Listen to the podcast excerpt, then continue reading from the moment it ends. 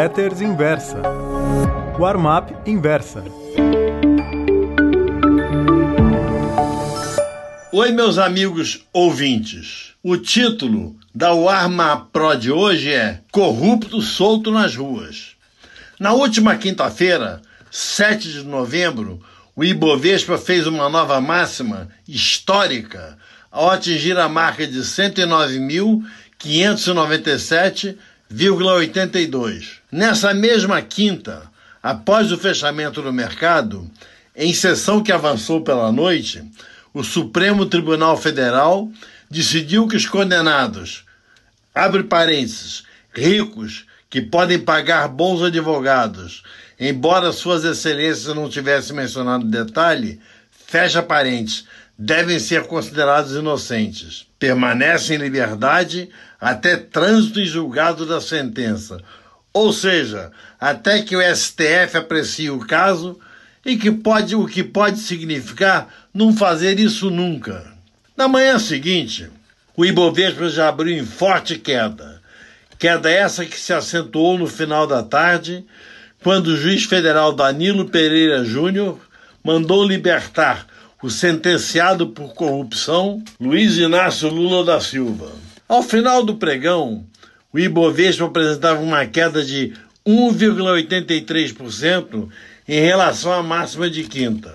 O curioso nessa história é que, se examinarmos os jornais de segunda-feira, dia 4, terça, dia 5 e quarta, dia 6, todas as matérias já antecipavam que a decisão do STF contra a prisão após segunda instância iria passar no plenário do Supremo. Davam até o nome dos ministros que votariam contra e a favor da medida: Alexandre de Moraes, Edson Fachin, Luiz Roberto Barroso, Luiz Fux e Carmen Lúcia manteriam o status que possibilitou o êxito da Lava Jato. Marco Aurélio Melo, Ricardo Lewandowski, Rosa Weber, Gilberto Men Gilmar Mendes, perdão, Celso de Melo e Dias Toffoli seriam a favor de manter soltos os condenados. Abre parênteses, ricos, com bons advogados,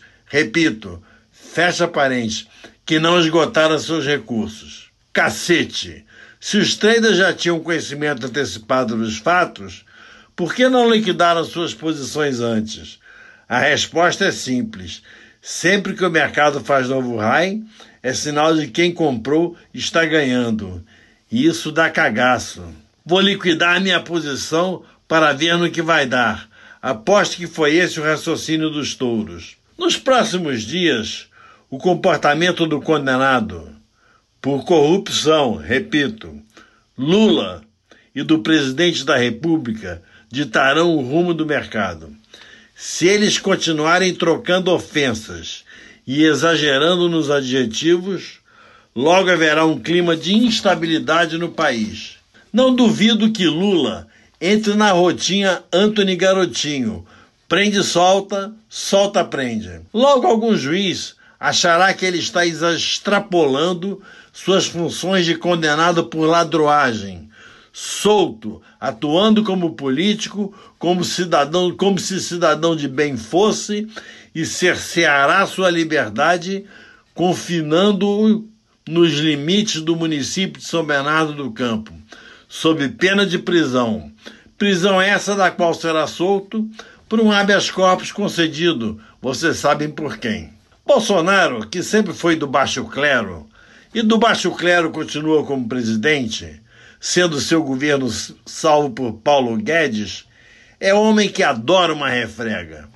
Para ele abandonar as reformas e se dedicar ao combate dos monstros vermelhos, não custa. É simplesmente masturbação mental ficar imaginando agora o resultado das eleições presidenciais de 2022. Antes disso, muita água suja vai rolar por baixo da ponte. Se o caro leitor zerou sua posição, mantenha-se zerado até que os fatos se esclareçam.